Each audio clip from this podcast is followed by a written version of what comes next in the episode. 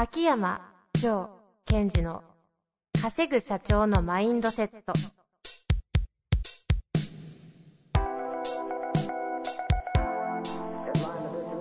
なぜ一流の経営者たちはぶつかる壁を次々と越えられるのか。そこに隠されたマインドの正体。ポッドキャスト「稼ぐ社長のマインドセット」は上場企業から中小企業まで。エグゼクティブコーチングトレーナーとして人材開発を行ってきた秋山城賢治が経営や人生で役立つマインドの本質について分かりやすく解説しますこんにちは、遠藤和樹です。秋山城賢治の稼ぐ社長のマインドセット。秋山先生、本日もよろしくお願いいたします。はい。よろしくお願いします。ちょちょちょちょ、お互い間作り合うのやめましょう。しかもお互い今一瞬気づいたことありました？二人とも目つぶってましたよね。一生続いちゃうやつ。危ない危ない。前回ね、間という機会でやらせていただいて、あの、質問を、あ、あの、先送りになっちゃったんで、うん次回って言ったんですけど、よく考えたら今日格言の条約でした。はい。というわけで、さらにさらに回っちゃいます。申し訳ないですが続き。ますが、はい。頑張りましょう。というわけで今日は、えー、秋山先生の方からはい。格言をはい。お願いいたします。はい。えー、今回の格言。自分一人で石を持ち上げる気がなかったら、二人でも持ち上がらない。自分一人で石を持ち上げる気がなかったら、二人でも持ち上がらない。以上です。はい。うん。知らないですね。うん。あの、これは、あの、ドイツの劇作家の。ゲーテっていう方いるじゃないですか。あの方の言葉のようですね。非常に面白いなと思ってて。はあはあはこれ、なんか分かりやすいですよね感覚としては。くわかる気はしますけど。覚悟の話ですか？覚悟一つありますね。はいで、まあまあ、まともに言った場合、はい物理的にはおかしい話ですよね、ですよね。うんですね。みんなはき聞いた方、分かるけども、物理的に言ったらおかしいわけですよ。うん。うん。だって一人の力より二人の力の方が大きいわけですし、ですね。あとは世の中では、えっ、と、人の力を借りようよとか、はいはいはいはい。ね、自分一人では無理でしょっていうのとはちょっと反してますよね。うんうんまあ、それでこう、昨今コラボレーションですとか、え仕事を組むという機会も増えています。その中、まあ、それはそれで素敵なことなんですが、改めて、こういうことが必要なんじゃないかなと思って今回ピックアップしたんですよ。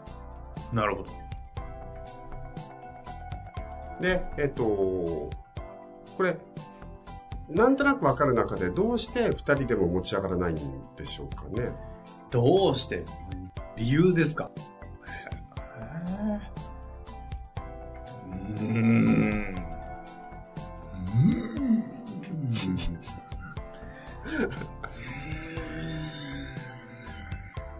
だって、二人で、一人で持ち上がらないん。だったら、二人で持ち上げた方が持ち上がるわけですよね。ですね。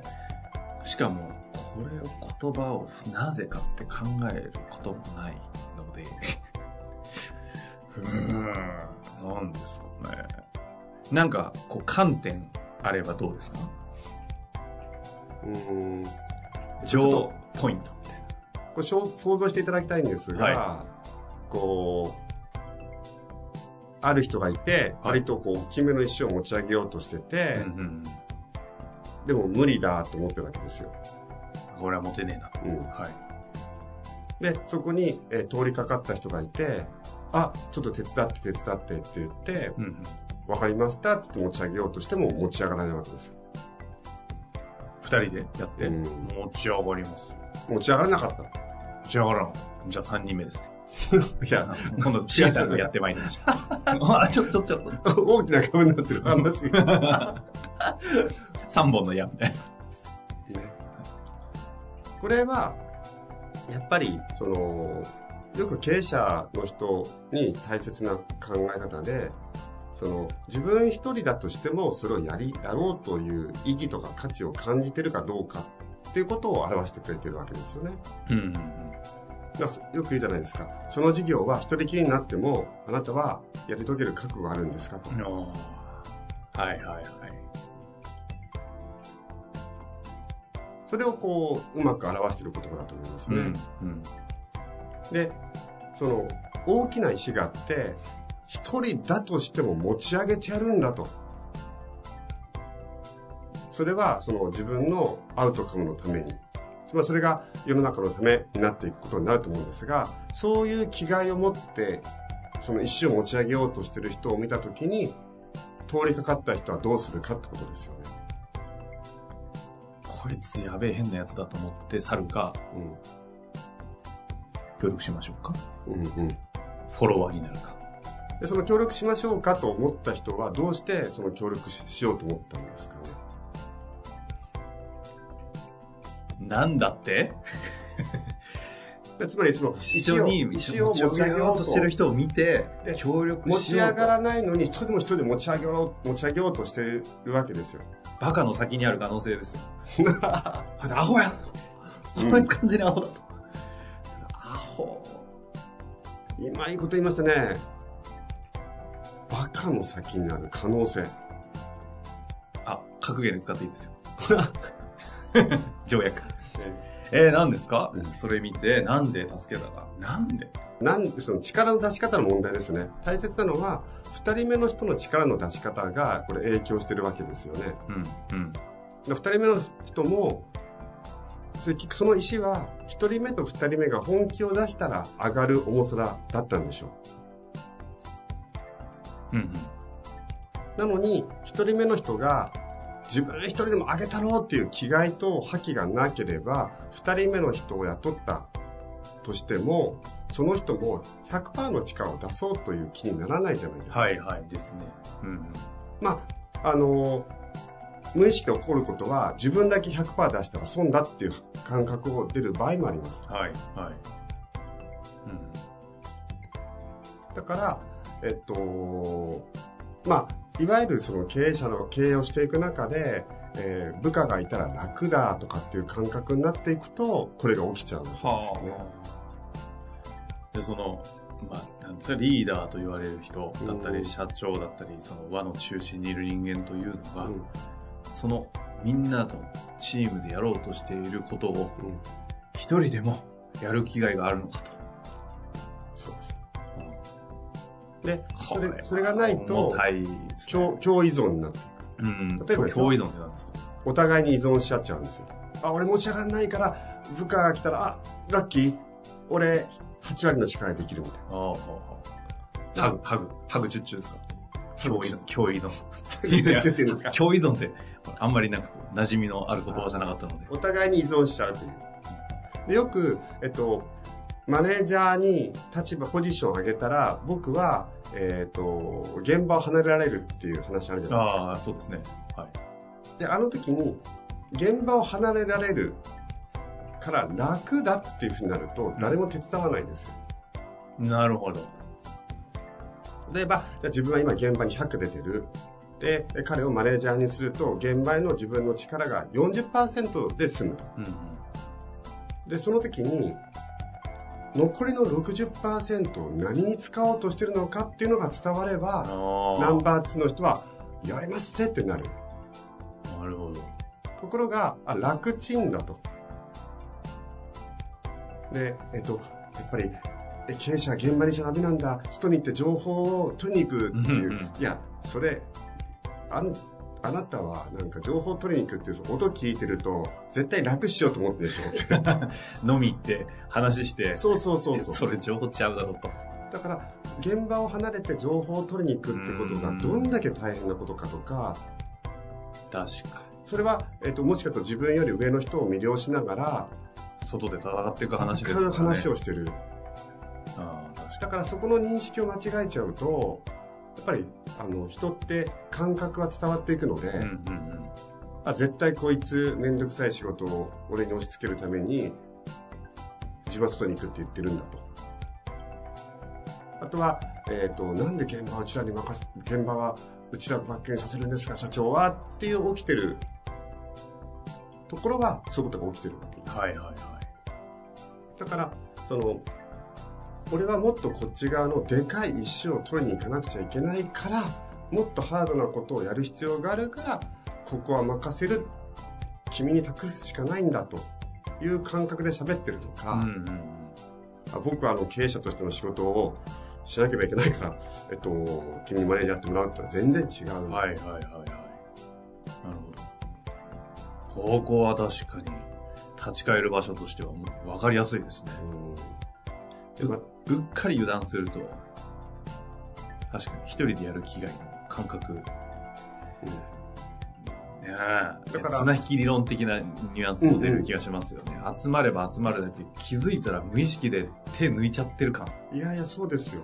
だから、その、私のとこでも、あの、今日先生、現場を離れたいんですよっていう時の、その、現場を離れるアウト感はどこかということとそれって、現場にいる時よりも、レベルが高く、ハードなことをやることなんですと、分かってるんですか？っていうことを確認していかないと、うん。組織マネジメントは動かない。なるほどね。社長楽にさせるために別に働いてるわけないわってなりますもんね。そういうふうに伝わっちゃうう。で、いつものようにですね、んいつものように。あの例を使うと、キングダムだ。キングダムだ。最悪だ。最悪だ。どうぞ。ちなみに、あの、の、ヤングジャンプ側の先の話は絶対ダメです。ああ、はいはい。リスナーも私も怒ります。あの、要するに、あの、漫画出てる。ねコミックの範囲ではい。大丈夫ですよ。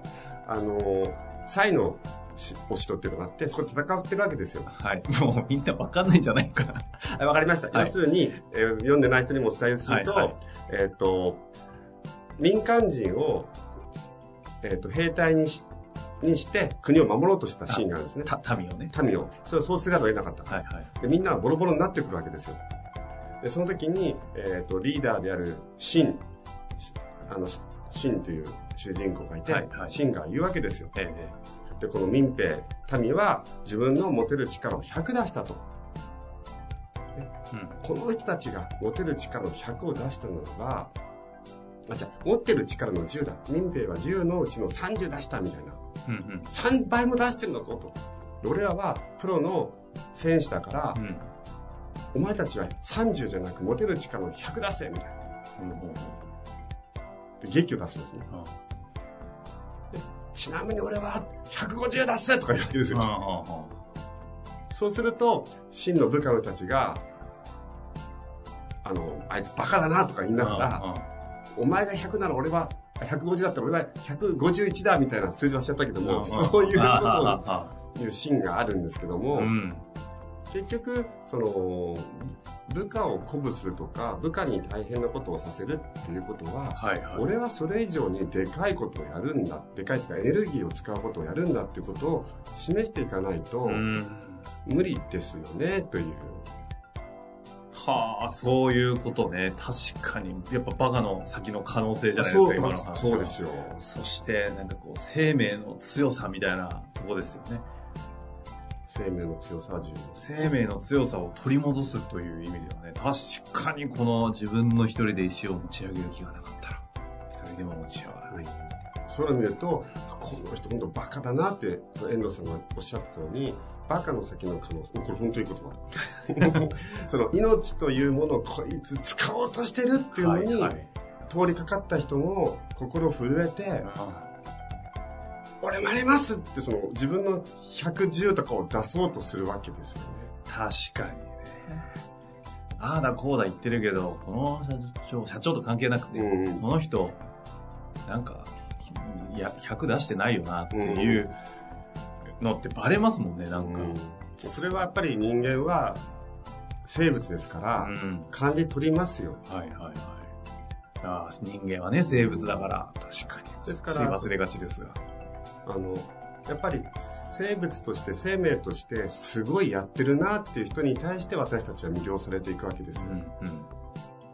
楽しようとしてるなっていう人は悪くはないけど魅了はされない。あああってね、秋山先生なんて、朝6時ぐらいからのセッションが、なんかこう、3分の2以上入ってたりするのを見ると、周りの方々、スタッフも含めてですか、あの人バカだよねと思いますもんね。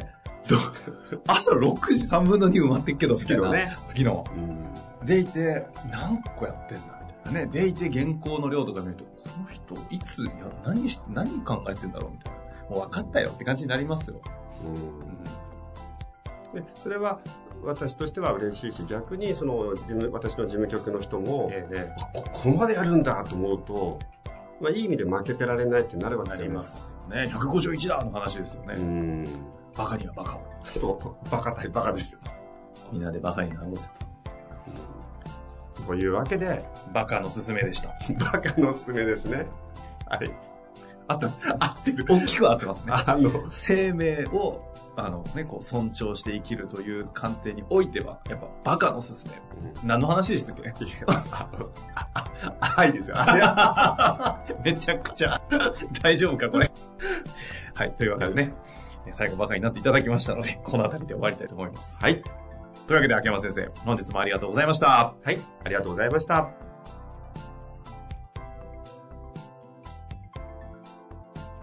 本日の番組はいかがでしたか？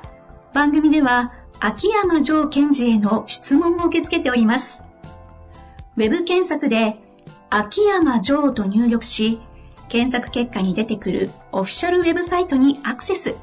その中のポッドキャストのバナーから質問フォームにご入力ください。また、オフィシャルウェブサイトでは無料メルマガも配信中です。ぜひ遊びに来てくださいね。